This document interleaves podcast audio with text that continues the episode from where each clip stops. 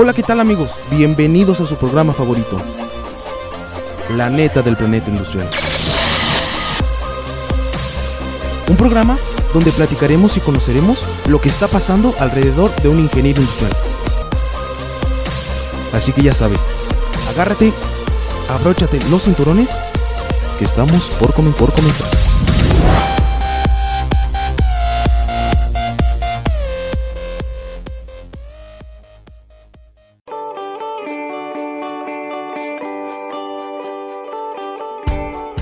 ¿Te has preguntado ¿Qué rollo cuando egreso? Comenzamos. Hola, muy buenas tardes. Bienvenidos a su programa La neta del planeta de Ingeniería Industrial.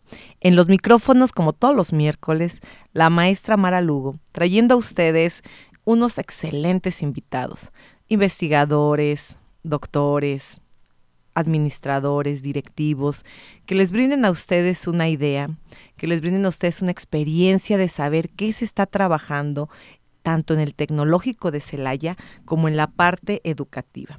Y el día de hoy no es la excepción. Traemos una doctora, una doctora en contabilidad, que es muy interesante, porque el tecnológico no tiene esta parte de contabilidad. Pero este programa está abierto a todos aquellos investigadores que quieran platicarnos sus experiencias y que aporten a nuestros muchachos, que escuchen no desde el punto de vista del docente, porque muchas veces nosotros que estamos frente a los grupos les decimos las cosas, les explicamos las cosas y a veces requieren escucharlas de alguien más, pues para que se motiven, para que sigan estudiando, para que le echen ganas a sus clases, para que vean qué sigue después de la escuela, porque pues aquí, como siempre les digo, ¿no? Aquí los tenemos apapachados, aquí están entre maestros, están en un sistema que es muy noble, el sistema del tecnológico de Celaya es muy noble, pero realmente hay muchos retos que se tienen que enfrentar allá afuera y tienen que planear su vida y tienen que pensar qué van a hacer. Yo creo que eso es algo muy importante. Si a mí me lo hubieran dicho desde antes, yo creo que hubiera planeado mucho más lo que seguiría en cada etapa de mi vida. Y yo creo que el escuchar cómo viven otras personas o lo que están haciendo, o que a lo mejor no solo el ramo de la industria es el único que te puede estar esperando cuando termines, sino hay mil opciones más que tú puedes elegir cuál escoger, pero siempre con una planeación y un objetivo en la vida. Y yo creo que en parte nuestros programas van dirigidos a eso, a que los chicos escuchen de diferentes voces todas las opciones de trabajo y, y, todas las opciones que tienen cuando egresan del tecnológico de Celaya. Y bueno, voy a presentar a nuestra invitada. Es un gusto tener a Perla Cristina Laguna Córdoba. Perla, bienvenida. Muchas gracias. Bueno, Perla, les pongo un poquito en contexto. Perla es investigadora, es doctora, es mamá, trabajó en la industria y tiene una carrera pues de puro número, ¿no? Que, que yo creo que es, es una carrera que sí te tienen que gustar mucho los números, te tiene que gustar estar dedicada a las cuentas, a las finanzas, pero al final de cuentas logras llevar ese equilibrio, que es lo que platicábamos antes de iniciar, entre ser mamá, ser esposa, la investigación y un poquitito de locura que hay, que tienes que tener para poder hacer todo eso, pero se puede. Y yo creo que eso es lo más importante y es lo que vamos a platicar el día de hoy en nuestro programa. Bueno, Perla, pues a ver, platícanos brevemente tú, ¿cómo definirías a Perla? ¿Quién es Perla? Eh, bueno, muchas gracias, Mara. Eh, ¿Cómo me defino? Me defino una persona persistente. Me gusta mucho eh, prepararme. Me gusta mucho eh, estudiar, pues diario, diario aprende uno eh, muchísimas cosas en todos los aspectos. Entonces, eh, me considero una persona persistente, me considero una persona feliz, eh, me gusta plantarme metas, plantearme metas a corto, mediano, largo plazo. Y bueno, desde que me las planteo, trabajo, trabajo en ellas para poder lograrlas, ¿no? En ese, en ese plazo que me las, que me las planteé. Bueno, me considero una persona alegre, empática, eh, muy empática. Ahora que ya estoy en la parte de ser mamá, entonces es, es muy diferente, es, muy diferente pues ya tener eh, pues todos los, los, conceptos, ¿no? De ser eh, pues trabajadora, mamá, esposa, eh, madre, hija, o sea, de todos los aspectos sí es, sí es muy complicado, pero eh, me considero también una persona que me gusta estar haciendo muchas cosas, estar ocupada, no, no tener como espacios muertos o tiempos muertos. Entonces, eh, me gusta estar preparándome, eh, eh, preparándome pues en todos los aspectos de mi vida, tanto profesional como personalmente y como mamá y pues todo para, para una mejor, para una mejor vida. Fíjate, qué padre lo que dijiste. Es, al final tienes que ir teniendo objetivos. Exacto. No podemos ir como un velero en la vida así de, ay, a ver qué, a ver qué sigue, ¿no? A ver qué, a ver qué me toca. Y es algo que tú eres docente. Yo creo que es algo que le intentamos comunicar mucho a los chavos, que tienen que tener objetivos bien claros en la vida, porque al final el éxito yo sí considero que no es cuestión de suerte. A lo mejor una pizca sí. Ajá. Esa pizca, esa ayuda que te llega este, de algún lugar, del, como nosotros tengamos nuestra religión, sí, sí hay una pizca de eso, pero también creo que es mucho trabajo. El éxito es trabajo, es trabajo. Exacto, exacto, coincido con eso. Es mucho trabajo, mucha persistencia, eh, mucha responsabilidad, eh, dejar de lado ciertas eh, cuestiones, poner prioridad, que es lo que quieres, ¿no? En la vida, a ciertos plazos. Fíjate que, que, esta parte que comentas, yo sí lo comento con, con mis estudiantes. He tenido, para mí es la, la, bendición de trabajar en la industria y ahora en la, en la docencia. Entonces, eh, mucho de lo aprendido en la industria se los transmito a los chicos. O sea, toda la parte de cómo se trabaja en la industria, que es como comentabas al inicio, es muy diferente estar estudiando, estar en la escuela, que estás apapachado por los profesores, por la misma escuela, por tus compañeros. Entonces ya salir al mundo real, sí les comento yo a los chicos, es muy diferente. Tienen ustedes que capacitarse. Aparte que están estudiando, muy importante los idiomas, el inglés en específico, muy importante eh, ciertos sistemas eh, que se requieren, por ejemplo, hasta el Microsoft, mismo Microsoft, que se requieren toda las, la industria. Eh, ya en la parte personal, pues mucha parte de, de, iniciativa, que tengan esa iniciativa, no solamente hacer su trabajo y bye, me voy, sino tomar esa iniciativa porque realmente sí se refleja mucho en la industria y sí te toman mucho en cuenta. Y esto de, de ponerse objetivos a corto, mediano, largo plazo, eh, porque bueno, mis eh, materias que, que, he dado es muy relacionado a finanzas, contabilidad, administración, y mucho de los que les comento es esto, una empresa es como uno mismo, en una empresa para que pueda ser competitiva y tener, eh, ir creciendo, es importante plantearse objetivos a corto, mediano, largo plazo, su misión, su visión, como toda esta filosofía de la empresa. Entonces, eso se los hago saber a los chicos que también es importante que ellos lo tomen en cuenta a nivel personal. ¿Ok? ¿Cuál es mi misión? ¿Cuál es mi visión? En, eh, eh, bueno, mi misión en esta vida, a dónde quiero llegar, cuáles son mis metas, mis objetivos y realmente qué, qué pasos tengo que seguir para llegar a esa, a esa meta, ¿no? Para cumplir con esa meta y siempre, pues obviamente, para, para mejorar eh, como persona. Y definitivamente, algo que concuerdo contigo, el hecho de haber estado en la industria, yo también vengo de la industria, no, no fui maestro que me quedé. Exacto. Eh, terminé mis clases, no me quedé, me fui 11 años en la industria. Creo que traemos esa parte de esa visión que tú Exacto. sabes que, que, es muy importante, la parte teórica, la parte de libros, porque ahí está la base. Uh -huh. Pero esta parte que comentas, la obtienes allá afuera. Exacto. O sea, y en base a tu experiencia y a lo que vistes que les pasó o, o a toda la gente, ¿no? En Exacto. las diferentes tipos de industrias. Las habilidades que tú comentas, uh -huh. que no vienen en un libro. Exacto. Que no te enseñan en un aula. Exactamente. No, o sea, realmente, digo, ¿qué más quisiéramos los profesores? Tú ahora en tu etapa de profesora, que, que el semestre nos alcanzara para Exacto. meter liderazgo, comunicación, uh -huh. empatía frustración, que sepas trabajar bajo la frustración. Inteligencia emocional, que lo requieres en el mundo, o sea, sí. lo requieres en, el, en tu trabajo, ¿sí? Y no hay un manual. Exacto. No, no pasa, digo, y sí debería de haber materias de inteligencia emocional, sí. porque es algo que vas a ocupar muchísimo en cualquier empresa que estés. Exacto. Porque aquí es muy fácil, bueno, llamémoslo fácil de cierta manera, claro que obviamente hay que estudiar, uh -huh. pero es numérica tu calificación. Al Exacto. final es cuantitativa. Exacto. O sea, ¿qué es lo peor que les puede pasar a los alumnos? A un, reprobar una materia. Exactamente. ¿Qué es lo peor que te puede pasar allá afuera? Bueno, te pueden correr de tu trabajo o puedes poner una empresa, un negocio, y si no le pones toda la actitud y los conocimientos, pues tu trabajo se va a la borda. Exactamente. Entonces, como que sí es un poquito más enfocarse a los objetivos y a las metas. correcto. ¿Y en qué, Perla, y en qué momento de, de, tu, de tu vida decidiste ser contadora?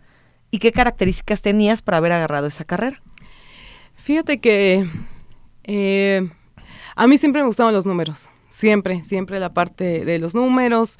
Yo estaba muy inclinada a la parte numérica, pero realmente no sabía muy bien como la parte de ingeniería o la parte, pues ya financiera, ¿no? Eh, entonces, eh, por ciertas clases que, que, tuve, más en preparatoria, me fue gustando mucho esta parte de la contabilidad, de llevar la contabilidad de, de las empresas, de las finanzas, de conocer como un poco más eh, cómo se maneja y cómo se administra una empresa.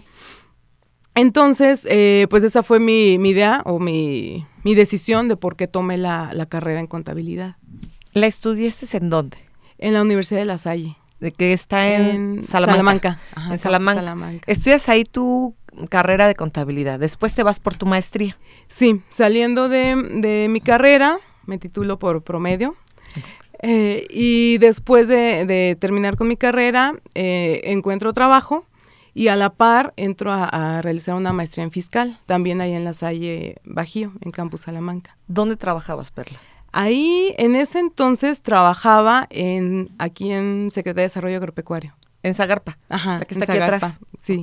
¿Qué hacías ahí? Platícanos.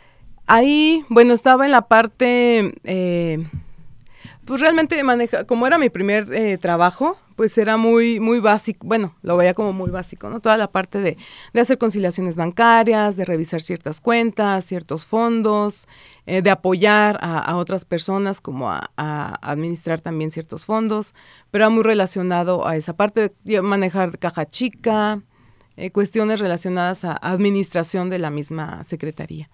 Estás ahí, es- sales de, de Zagarpa y ¿a dónde te vas?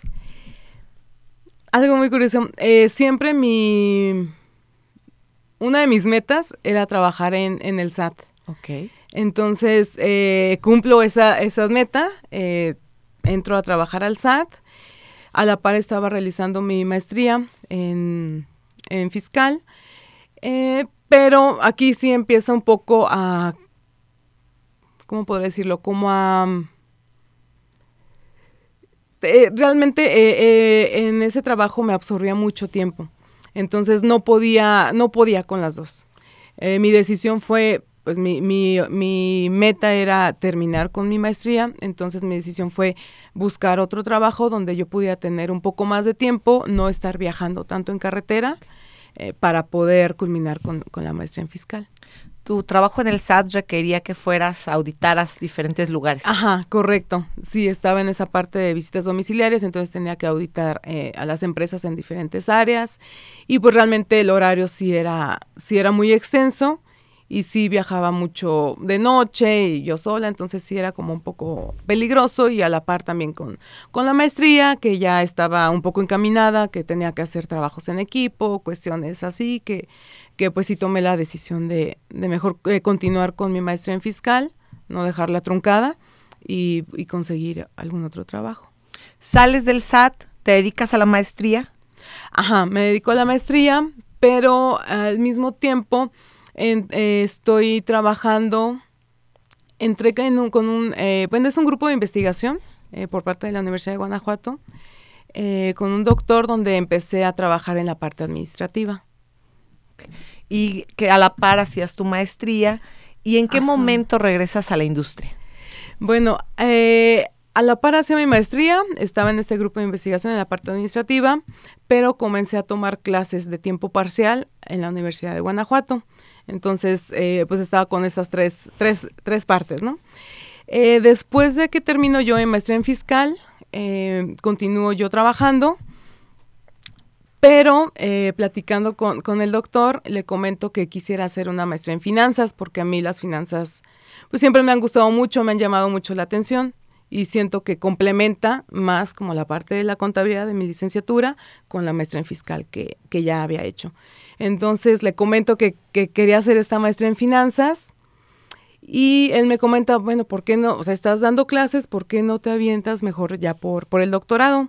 Yo sí tenía en cuenta realizar un doctorado y de hecho también dar clases, ser profesora investigadora, pero no como a un corto tiempo, sino a un mediano o largo plazo.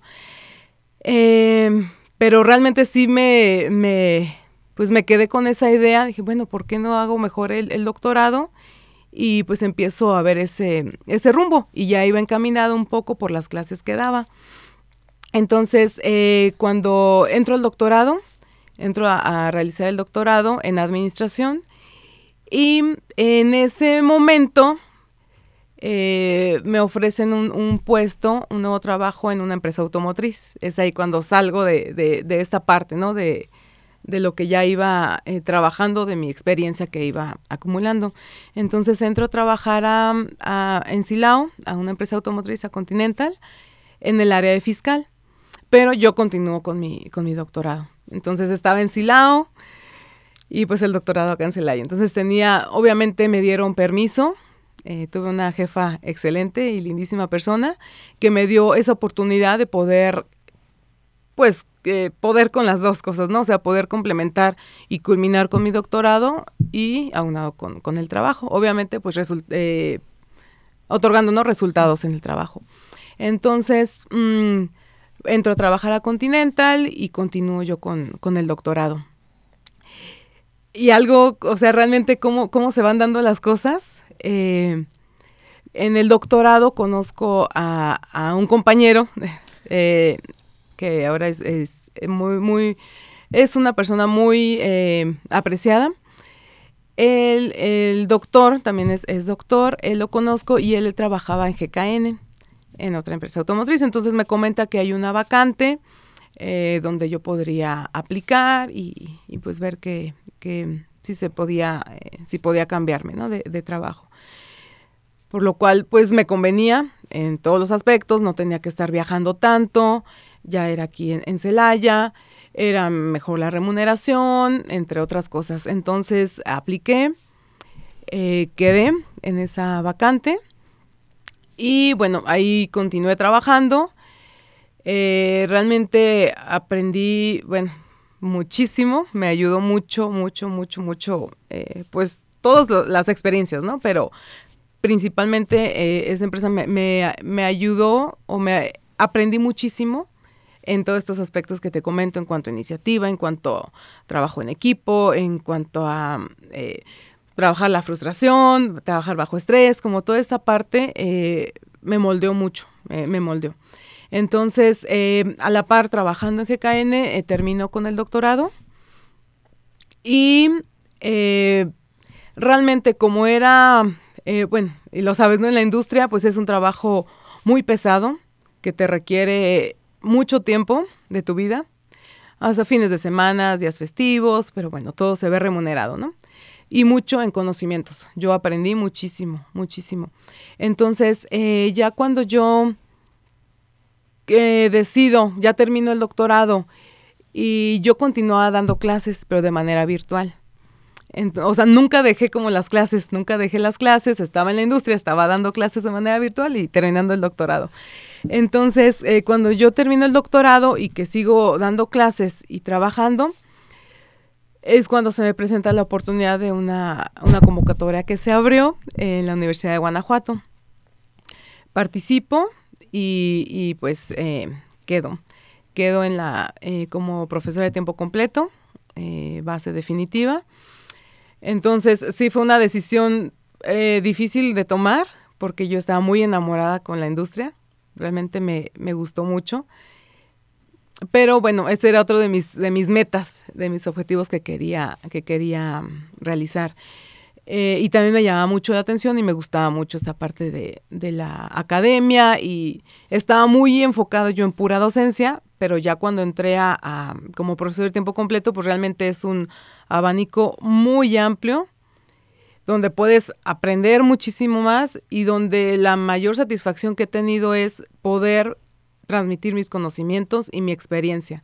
Entonces eso es algo que, que doy gracias a, a la vida o cómo se fue dando las cosas, porque realmente de todos mis trabajos he aprendido mucho y esto es lo que puedo aportar yo a los, a los estudiantes. ¿no? Y bueno, eh, eh, llego a la Universidad de Guanajuato, empiezo ya como, como profesora de tiempo completo, profesora, investigadora, en la parte de tutorías, eh, realizar seminarios, realizar ponencias, cursos, asistir, pues toda esta parte, ¿no? Publicar artículos, capítulos de libro, que iba ya muy enfocado también con mi, con mi tesis doctoral. Entonces, eh, después de esto, ya que entré a la universidad, sí me...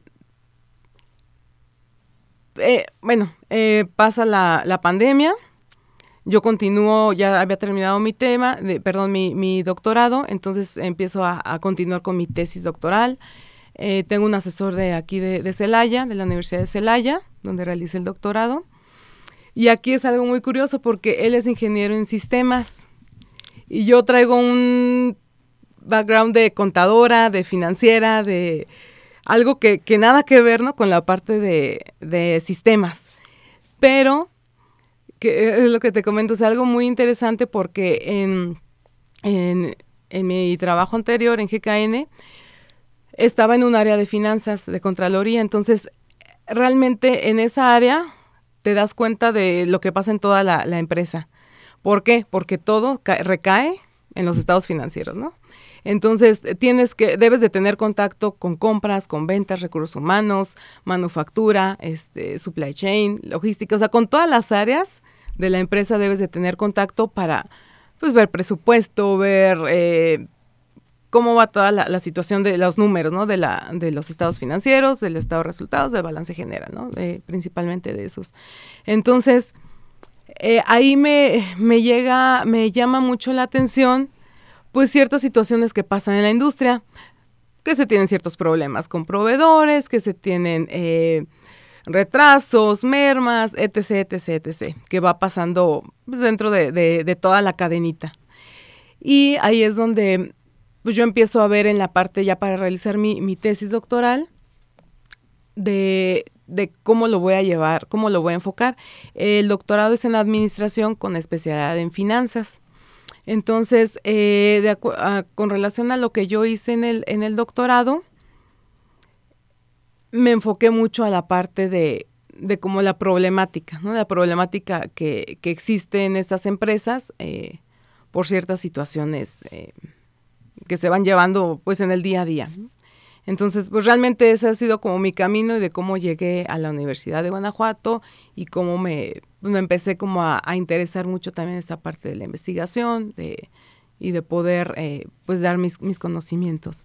Y es impresionante, déjame decirte, ahorita me quedé pensando, dije, ¿cómo lograbas hacer todo eso?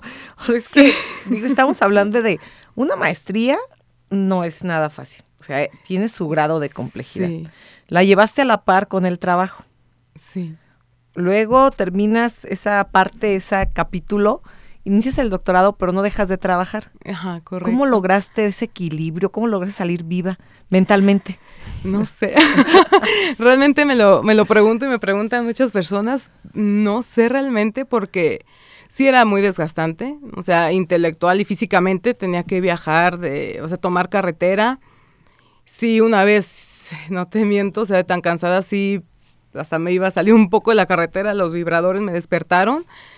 Eh, y situaciones que, que sí llegué a un punto de decir, no, ya, tiro la toalla, no, no, no, o sea, no, no me gusta o no soy, no me considero esas personas que empieza algo y no lo termino. Entonces, yo creo mi orgullo, mi manera de ser, mi persistencia, responsabilidad, no sé, no sé cómo llamarle, eh, pero, pues me echaba porras, eh, tenía el apoyo obviamente de, mi familia eh, y pues con eso pude pues pude terminar, terminar con, con, el doctorado, porque sí, sí llegué a pensar, o sea, sí llegué a, pensar, a pensar, tenía muy buen trabajo, dije, bueno, dejo el doctorado, lo pauso o algo, porque se llegué a pensar en un momento que no podía, pero veía que sí podía, entonces ya, se me quita como esa, esa idea y pues seguía, seguía avanzando, seguía avanzando hasta que lo Y es que. Perdón, en parte Sí. de lo que comentas es que, pues bueno, en la- en industria, la realidad es que ya no le dan tanto peso a una maestría y a un doctorado. Exacto. Realmente lo que les interesa un poco más, y tú me vas a decir si es verdad o mentira, es la experiencia profesional que ya traes, Exacto. en lo que puedas aportar ya en experiencia. exacto. Entonces, técnicamente era más tu gusto. Sí, exactamente, sí. Realmente cuando, cuando estaba, entré a GKN, también me apoyaron como ya era aquí en Celaya, entonces era un poco más factible poder asistir al doctorado eh, y continuar con mi trabajo. Entonces también tuve unos jefes excelentes que me apoyaron en esa parte de, ok, te damos oportunidad de, salir, era una vez a la semana, parece que sí era una vez a la semana, eh, de salir un poco antes para, pues para que te culminara, porque ya era algo personal, exacto, ya fue como una meta personal. Si hubiera estado, por ejemplo, en la Universidad de Guanajuato, bueno, sí es algo que me piden para, para la universidad, para indicadores, para aumentar salario, para otras cosas, pero realmente estando en la industria y a la par haciendo el doctorado, sí fue algo personal, correcto. Y es, es la parte donde vienen las habilidades personales, donde dices, bueno, soy una persona persistente, soy una persona que no tira la toalla, aunque se ponga difícil el camino, ¿no? Exacto, Y en esa parte es lo que te ayudó a lograr las metas en la vida. correcto, sí. Perla, vamos a ir a una pausa. Vamos a regresar y vamos a platicar un poquito más adentro de tu doctorado, ¿no? Que nos platiques de tu línea de investigación, se me hace súper interesante. Gracias. Este, en finanzas, la aplicación, ¿qué, qué fue tu, tu tesis? Ajá. Este, Correcto. y que nos platiques qué hay ahí, ¿te parece? Ok, claro que sí. Vamos a una pausa y regresamos. No se olviden, estamos en su programa La Neta del Planeta de Ingeniería Industrial. Muchas gracias. En un momento regresamos a la neta del planeta industrial.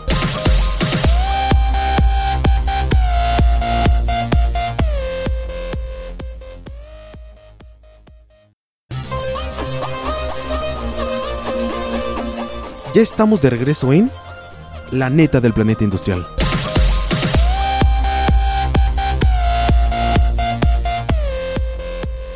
Hola, estamos de regreso en su programa La Neta del Planeta de Ingeniería Industrial por la XHITC Radio Tecnológico de Celaya. Y bueno, los que nos están escuchando, tenemos un tema súper interesante. Estamos platicando con una doctora, investigadora, maestra de la Universidad de Guanajuato, mamá, que tiene varias maestrías, una licenciatura en contabilidad, que nos viene a platicar su experiencia, yo creo que de manera global, porque muy interesante, este, la, la parte de persistencia que tienes que tener en la vida para lograr tus objetivos, porque me queda claro que, híjole, empalmar un trabajo en la industria con la parte de maestría, y yo lo viví, no es nada sencillo. Pero adicional a esto, seguir trabajando en la industria y aventarte el doctorado, pues está como más complicado. Pero yo creo que todo se puede si tienes las metas claras, si tienes esas habilidades personales de persistencia, liderazgo y saber que cuando te propones algo lo tienes que lograr. Entonces, muy valioso lo que nos viene a platicar o, o- o su experiencia de vida, lo que nos viene a platicar Perla, la doctora Perla. Y que pues para los que nos van sintonizando, acuérdense todos los miércoles en punto de las 3, traemos lo mejor de lo mejor para que escuchemos, ¿no? ¿Qué hay detrás del tecnológico, de las universidades, cómo se está trabajando?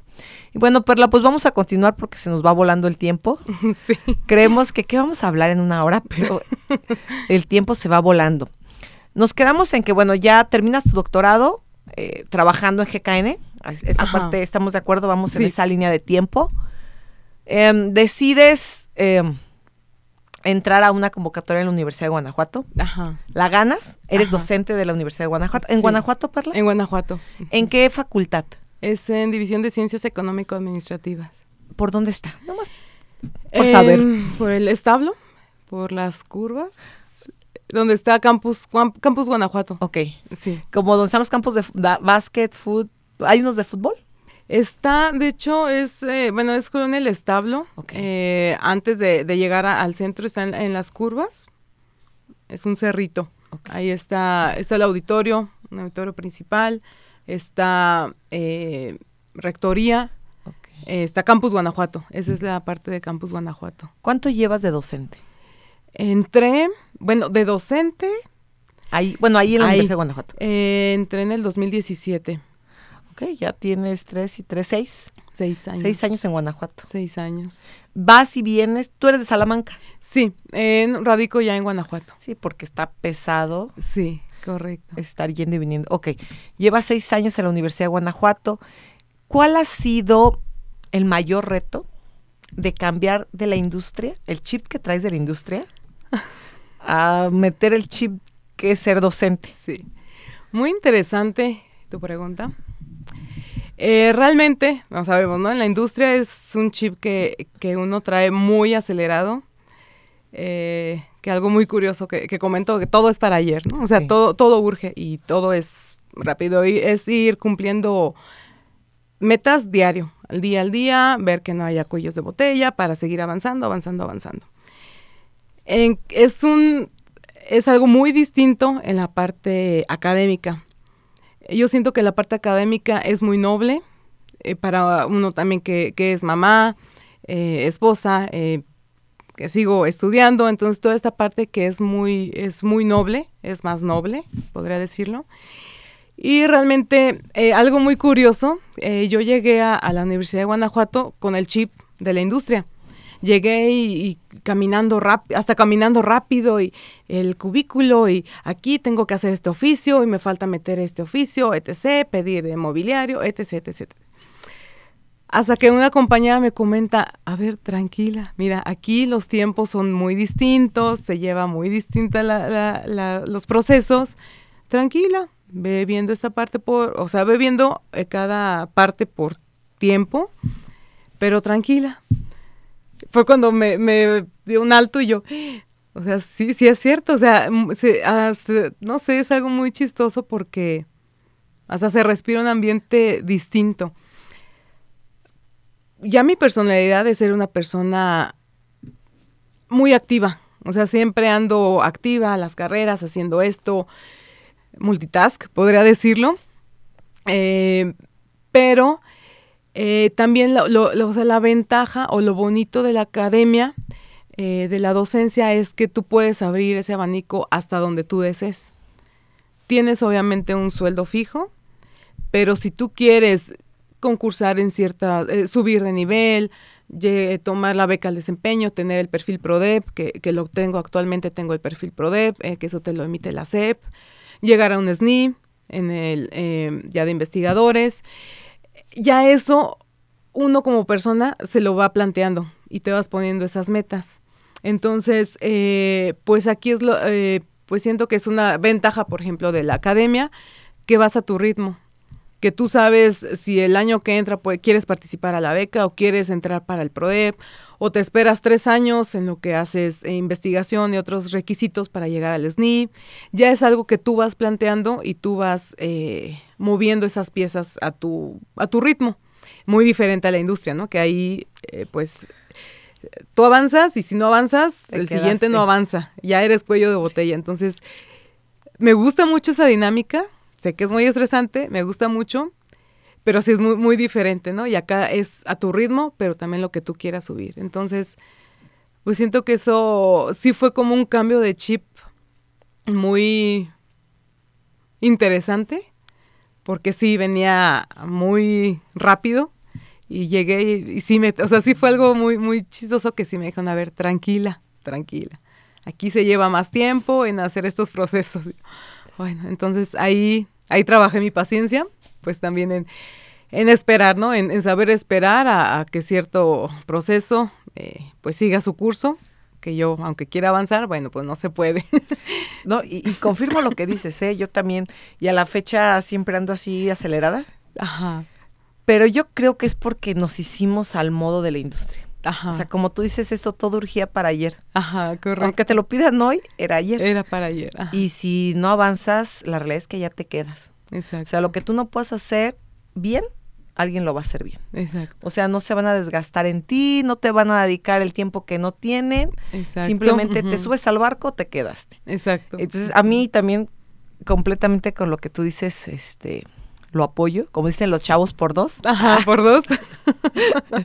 este, porque sí es cierto, o sea, yo a la fecha, bueno, ahorita por razones de maternidad sí le tuve que bajar a mi ritmo, pero si no también soy súper acelerada. Sí. Y, y, a- y me costó mucho al inicio de, de la parte que me volví docente, que quería que el grupo fuera a mi ritmo. Ajá, correcto, Jamás va a pasar, o sea, tal vez dos, tal vez tres, correcto. que quisiera que agarraran este pues la idea que traes, ¿no? De, de la importancia de esto. Entonces, no, pues al final sí, sí te vas dando de topes ahí en el caminito y vas viendo que pues aquí este no, no es ese ritmo. Aquí le bajas poquito y te adaptas porque cada, cada semestre es una aventura. Exacto, ajá, cada semestre es diferente. Exacto. Perla, bueno, y entonces te vuelves maestra, eh, compartes esta parte divertida de, de lo más difícil, Ajá. de cambiarnos el chip cuando venimos hechos de la industria y que nos gusta. Porque hay gente que, que definitivamente yo creo que no le gusta, se sale y hasta respira. Exacto, sí. Yo también, como tú dices, yo amo ese estrés, ese olor a estrés en los pasillos de, de la industria, ese olor a que tengo mil pendientes y no voy a acabar. Ajá. Sí me encanta. O sea, la realidad es Sí. que es algo que extraño mucho. Sí, Eh, Pero bueno, pues ah, en la vida tienes que tomar decisiones y hay cosas que se acoplan más al momento que estás viviendo. bien. ¿En qué momento te titulas y de qué es tu proyecto? ¿O de qué, qué fue tu aporte en el doctorado, más técnicamente? Ok. Bueno, fíjate que a la par de hacer, bueno, de estudiar, de trabajar en la Universidad de- Guanajuato, a la par de estar haciendo la, la tesis, desde que salí de la carrera traía esa espinita de hacer la maestría en finanzas corporativas. Entonces, eh, entro a hacer la maestría en finanzas corporativas. Eh, en ese inter, cuando hago, estoy haciendo la maestría en finanzas corporativas, de hecho ya el último cuatrimestre, el sí, el último cuatrimestre, eh, bueno, me embarazo y tengo ciertas, eh, eh, ciertas situaciones que debo como de, de relajarme un poco. Entonces, eh, paro un poco la parte de, de la tesis del doctorado, continúo con la maestría y trabajando, también complicado. Eh, pero bueno, termino. Lo bueno fue que ya fue casi al final de, de la maestría. Entonces, eh, terminando la maestría en finanzas, pues me relajo un poquito, eh, me convierto en mamá, me quedo solamente con la parte de- del trabajo, solamente, y de mamá, Nada más. nada más, de, de trabajar y de... Me hiciste reír mucho. sí.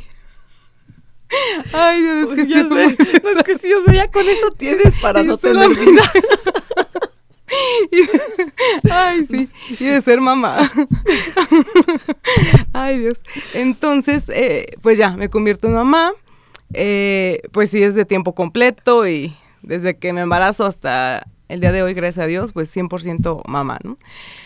Eh, entonces, eh, la ventaja que tuve fue que de la maestría en finanzas también nos dieron la, la opción de titularnos por, por promedio. Entonces ya tramito esa parte, me puedo titular por promedio, entonces ya es como una palomita más, ¿no? porque traía ese pendiente de, ok, la terminé, pero no tengo esa maestría en finanzas. O sea, realmente la haces, pero no eres maestro en finanzas. Papelito habla. Exactamente. Entonces, eh, pues ya, gracias a Dios se abre esa posibilidad y pues ya, eh, tramito la parte de la titulación de la maestría. Lo, chistoso es que es a la par con la titulación del doctorado. Entonces, pues también ahí empiezo otra vez a, a partirme en mil pedazos. Fíjate que algo muy curioso que me comentas de la, del mi tema de tesis doctoral, como yo estaba en el doctorado en la industria, pues es donde me empiezo a dar cuenta, que te comentaba que estaba en la parte de Contraloría, me empiezo a dar cuenta de toda la situación, ¿no? O sea, pues de problemáticas que tienen todas las empresas. Y más siendo una empresa transnacional y automotriz, que es mi ramo que he tenido experiencia. Entonces, aquí empiezo a, pues a ver que todo recae en la parte financiera, entonces, ah, ok, ya hubo problemas con este de entrega, ya hubo problemas de, de merma, de entrega, etc, etc, etc. Eh, o no sé, situaciones que pasan, eh, que pasó en, no sé, en Estados Unidos, en, en Europa, en donde sea, que llega a repercutir, ¿no? En, en la misma dinámica de la empresa. Entonces, eh, dentro de este, de mi tema de tesis doctoral, yo me enfoco mucho a la parte de la tecnología. ¿Por qué? Porque empiezo a ver también en mi, en mi área, pues empiezo a ver que pues realmente los software pues es algo muy importante ¿no? en, en, en, todos los eh, tipos de empresa. Y me empiezo a enfocar mucho en esta parte tecnológica, eh, que no es muy fuerte, pero me interesa como ahondar en eso. Entonces más también me fui por esa parte porque bueno, obviamente no soy experta en contabilidad, en finanzas, pero pues ya tengo conocimientos que me pueden complementar con esa parte que también me, me interesaba, ¿no? Me hacía, me hacía ruido. Y mi asesor es, eh, mi director de tesis es ingeniero en sistemas computacionales. Yo empiezo a ver como la parte de, del doctorado, algo muy también chistoso, pues empiezas con un tema y terminas con otro completamente, pues diferente el título. Entonces, yo me, eh, el tema de, mi doctorado es eh, factores de competitividad requeridos en las pymes proveedoras para hacer frente a la cuarta revolución industrial en el estado de Guanajuato. Entonces se me hace muy interesante ese tema porque estoy hablando de competitividad, que es una de mis líneas de investigación, donde hablamos de liderazgo, gestión del conocimiento, innovación, entre otros eh, aspectos, otros factores que ayudan a las empresas a ser competitivas. Entonces aquí me enfoco mucho a estos factores de competitividad requeridos en las pymes proveedoras. ¿Por qué? Porque dentro de, la industria te das cuenta también de situaciones que los proveedores tienen. GKN es una empresa grande, una empresa transnacional. Tiene infraestructura. Entonces, eh, GKN de hecho ya, ya implementó la, la industria 4.0. Entonces aquí mi, mi, inquietud o mi pregunta era, bueno, ¿qué va a pasar con, las con sus proveedores? de este tipo de empresas, que, que son empresas grandes, fuertes, que tienen inversión y que, que, cuentan con inversión y que cuentan con infraestructura para, para hacer una cuarta, eh, bueno, eh, instalar una industria 4.0 en la empresa, pues es algo muy, muy fuerte, ¿no? Muy, muy, este, no difícil, bueno, muy complejo, muy complejo. Que obviamente una pyme no tiene la infraestructura, no tiene la inversión, pero cómo le va a afectar o cómo va a repercutir en esas pymes que son proveedoras. Al igual que, por ejemplo, pasó con el Internet, que muchas eh, pymes, pues obviamente no incursionaron en, esta tercera revolución industrial que fue el Internet y muchas desaparecieron. No fueron competitivas, entonces desaparecen del mercado. Entonces, ahí es donde yo me, me, enfoco en esa parte de, bueno, ¿qué es lo que requiere esta, esta pyme proveedora para hacer frente a esta cuarta revolución industrial. No, no aplicarla, instalarla, sino hacer frente, qué es lo que requiere para, para esto. Entonces, bueno, ahí empiezo a, entrar en, pues más en investigación, en literatura, de manera muy general, empezando por las pymes, que sabemos que es un, un nicho muy, muy fuerte en, a nivel nacional. Eh, donde se, se tienen muchísimos eh, empleos eh, por las pymes y es una fuerte fuente de ingresos en el PIB a nivel, eh, pues sí, a nivel nacional. Entonces, y que, no podré decirlo de, bueno, y que de cierta manera tienen mucha área de oportunidad. Muchas veces mis investigaciones que realizaba, que he realizado y que he realizado también con, con chicos, con estudiantes, Muchas veces en esas investigaciones que aplicábamos eh, el instrumento de investigación, muchas veces en estas pymes no, no se tiene esa cultura de lo que es la competitividad, no se tiene, lo que comentaba casi al inicio, no se tiene esa filosofía de la empresa, no tienen esa misión, visión, valores, objetivos, eh, o sea, esa parte no, no se tiene, no, no se tienen esas metas, de, ok, yo quiero eh, que mis ventas incrementen un 5% en dos años, un ejemplo. Entonces, eh, hay mucha área de oportunidad, que obviamente todas esas cuestiones la tiene una empresa grande.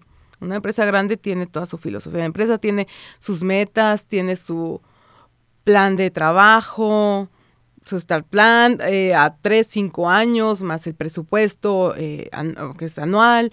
Toda esa parte, ¿por qué? Porque pues va creciendo la empresa, va, va teniendo esas metas de incrementar eh, ventas, incrementar el, las ventas, eh, la utilidad sobre las ventas, eh, ciertos indicadores importantes, ¿no? Que las empresas manejan mes con mes, mes con mes y, y siempre para mejorar. Siempre para, para mejorar la rentabilidad, que es, que es el objetivo principal de iniciativa privada. Entonces, eh, a veces en, la, en las pymes, pues muchas pymes van al día, día al día, con que saquen la producción para estas eh, clientes, eh, con eso.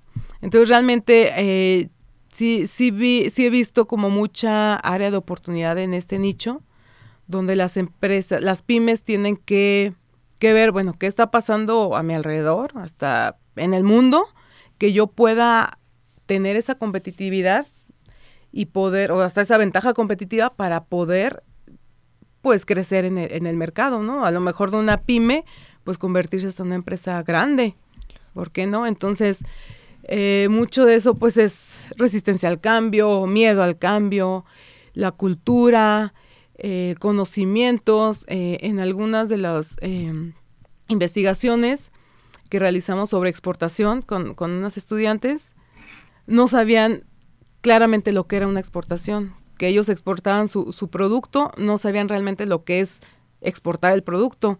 Pensaban que venían extranjeros, compraban su producto y se lo llevaban y eso era exportación, sabiendo que eso no es exportación. Entonces, muchas distorsiones de, de conceptos que, que, es importante que se apliquen las pymes para que puedan, para que puedan crecer. O sea, hay mucha área de oportunidad.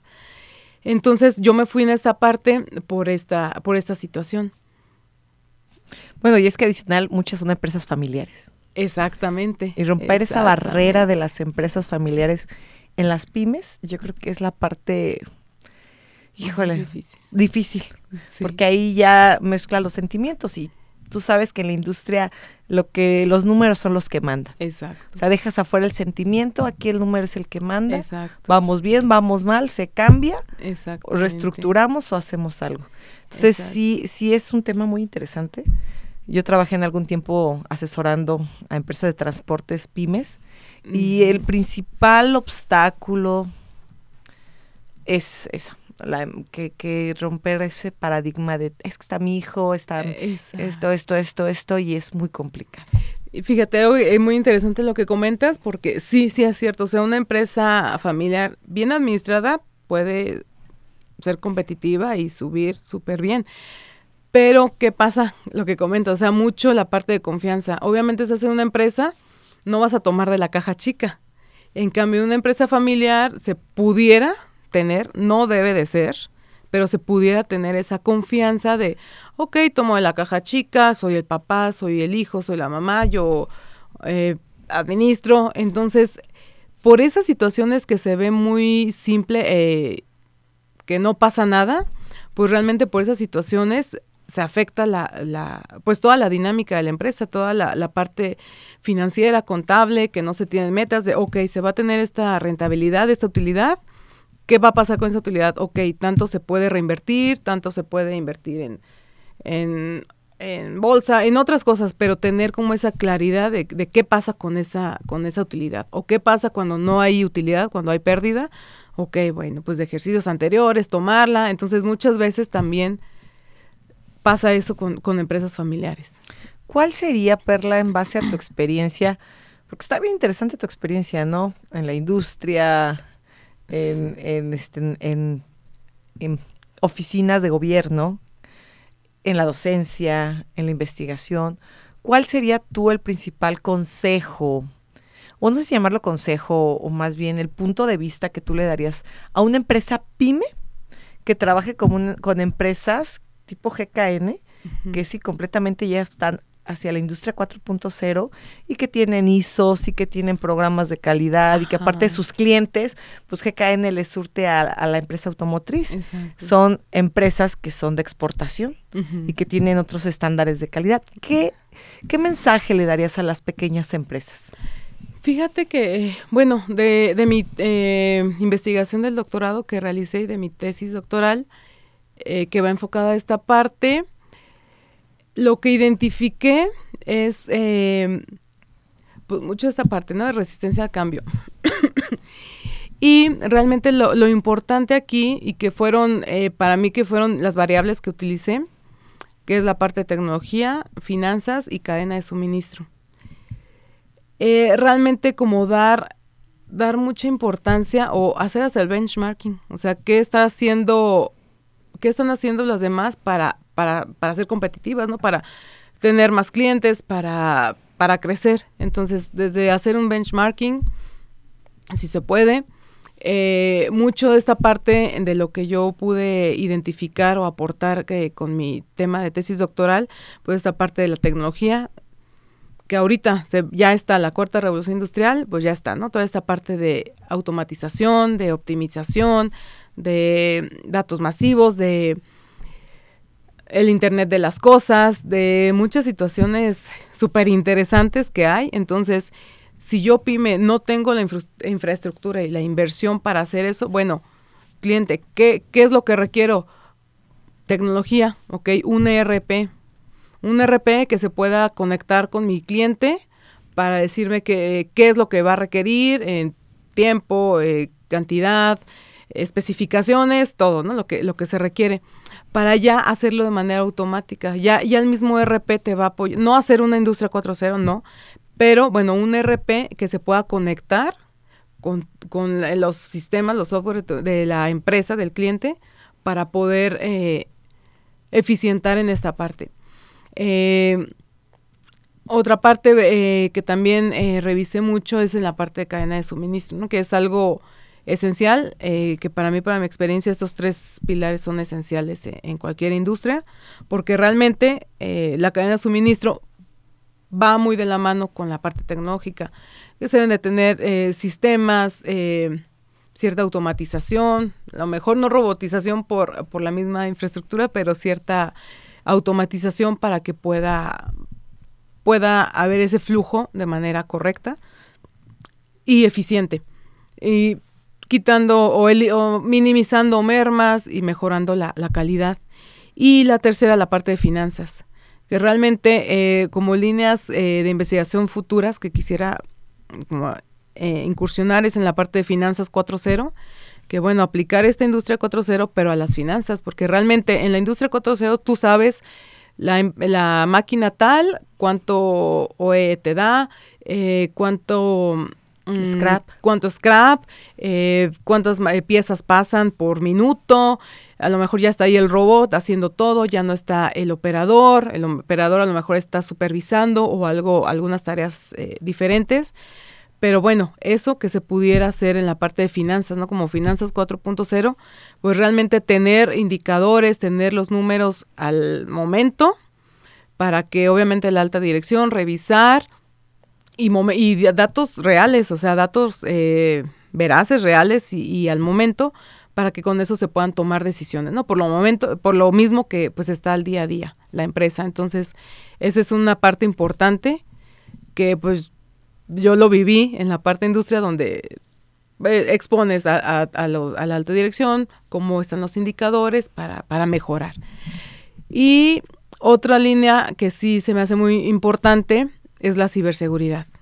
Como estamos hablando de Big Data, de Industria 4.0, de Big Data, de datos masivos de muchísima información, pues es algo también eh, y de muchísimas interconexiones al momento, o sea, en tiempo real, entonces estamos hablando también de una vulnerabilidad de esa información. Entonces, en la parte de, ciberseguridad, pues tener todos los controles posibles para que esa información no pueda permear al exterior y, pues ocurran eh, situaciones no desagradables. Entonces, también es un área de oportunidad que se está dando ahorita para, para mejorar en esa parte.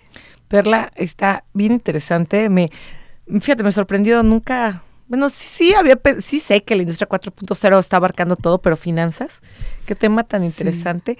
Y te voy a invitar a que vengas otro programa a que hablemos de finanzas 4.0. Porque, como dices, es correcto. O sea, la, lo que es la industria 4.0 se está yendo hacia todo lo que es la parte de producción, automatización, los procesos, pero estamos dejando sin pensar qué onda con las finanzas, ¿no? Que al final es la toma de decisiones, es lo que es lo que la alta dirección quiere ver. Correcto. La alta dirección no sabe si salieron 20, 30 camiones. Correcto. Pues necesitaría que esté muy involucrada, pero casi normalmente no. o que se tuvieran mucho tiempo. O que se tuvieran mucho tiempo, que no tienen. Correcto. Más bien ellos ven números de esos 30 camiones, cuánto costaron, cuánto me quedó, cuánto pagué, y eso es lo que les interesa. Exacto. Perla, nos tenemos que despedir, se acaba el programa. Una plática muy interesante y divertida. Muchas Esa parte de, gracias. "Ah, nomás era mamá y maestra. ah, sí, la- me hiciste reír mucho. bueno, qué buena. Qué bueno que seas optimista, que veas esta parte tan, tan relajada. Te invito a otro programa que vengas y nos platiques de, de eso, Finanzas 4.0 Claro que, que que- sí. que- que viene, ¿no? En esta parte financiera que yo creo que hay muchos alumnos que aunque son ingenieros terminan estando en finanzas. O sea, es algo que, Sí. que así te va llevando la vida. Sí, y algo curioso, eh, uno de mi, de- del sínodo fue el doctor eh, Roberto Hernández Sapieri, y lo que le llamó mucho la atención y, y res- recalcó esta parte es de qué padre que tú siendo contadora, maestría en fiscal, maestría en finanzas, pues estés con el doctorado con algo tecnológico, algo de industria 4.0 que, que no va como muy relacionado a eso, ¿no? Pero a mí se me hace muy interesante y se me hace algo que es complementario. Y dentro de esto, bueno, pues se me ocurrió la idea de estudiar en línea la ingeniería en, en sistemas computacionales. Entonces, como complemento, ¿no? De todo esto. No, no, Perla, pues no, está complicado. Este, pero qué padre. Perla, muchísimas gracias. Me Muchas tengo que gracias. despedir, pero agradezco mucho que vengas a compartirnos. Estoy, me queda claro que sí te gusta mucho estudiar. Este, qué padre. Y bueno, pues esta es tu casa.